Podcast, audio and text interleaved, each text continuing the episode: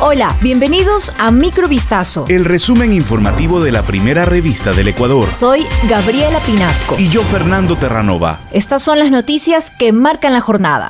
En el marco de las mesas por el acuerdo de paz, el gobierno, junto a los representantes de las organizaciones indígenas, valoraron las tres primeras semanas de trabajo en las que apenas se ha podido concluir el trabajo de una de las 10 mesas previstas, mientras que faltan por establecerse siete. El presidente de la Confederación de Nacionalidades Indígenas del Ecuador, CONAIE, Leonidas Sisa, manifestó el martes su preocupación. Dijo que al ritmo actual no ve posible culminar la tarea en los 90 días fijados en el Acta por la Paz que permitió cesar las movilizaciones. Ambas partes acordaron en esta reunión solicitar la participación de un relator especial de las Naciones Unidas en las mesas de diálogo. La Contraloría General del Estado aprobó un informe con indicios de responsabilidad penal por pagos injustificados a un proveedor de Petroecuador.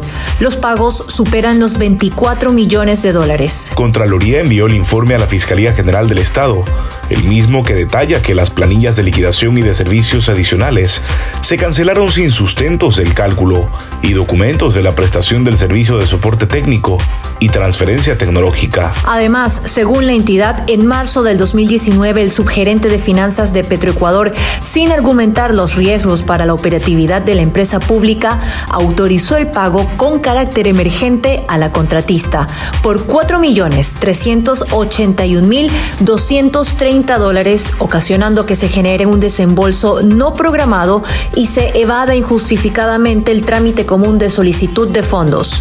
A un día de cumplirse el plazo para las elecciones internas de las organizaciones políticas, es decir, las primarias, 10 ya han definido sus representantes para la alcaldía de Quito. Como era de esperarse, la dispersión política hasta el momento ha impedido las alianzas para formar amplias plataformas de respaldo y presentar candidaturas que representen a una tendencia. A falta de cuadros formados dentro de los partidos políticos, han decidido abrir sus puertas a personajes externos. Algunos de ellos ni siquiera comparten la ideología de las tiendas políticas que van a representar. Al igual que en las seccionales de 2019, cuando Jorge Yunda ganó la alcaldía con apenas el 21% de la votación, quienes se postulan esta vez parecen apostarle a ese techo del 20%. Lea los perfiles de todos los candidatos a la alcaldía de Quito en vistazo.com. Una niña de 9 años de edad, presunta víctima de agresiones sexuales durante dos años, fue rescatada en el suburbio de Guayaquil el pasado martes 2 de agosto. Mediante un acto urgente, la Fiscalía solicitó una orden de allanamiento y de detención del ciudadano implicado en el delito sexual. Agentes de la DINAPEN, acompañados de la Fiscalía de Violencia de Género, allanaron la vivienda de las calles 8 y Colón, en donde detuvieron a Raúl Marcelo R., quien luego fue llevado a la Unidad Judicial Norte a la espera de una audiencia de formulación de cargos. Según vecinos del lugar, la niña no es hija del detenido y posiblemente habría sufrido este tipo de abusos desde hace dos años. La menor fue trasladada a una casa de acogida.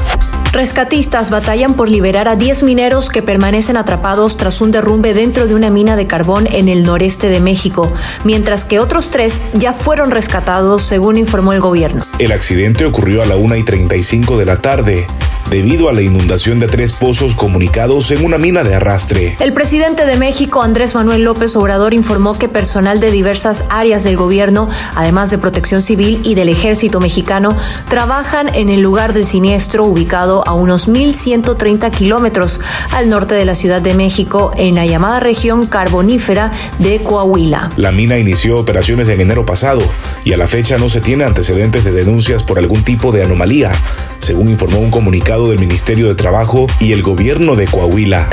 Esto fue Microvistazo. El resumen informativo de la primera revista del Ecuador. Volvemos mañana con más. Sigan pendientes a vistazo.com y a nuestras redes sociales.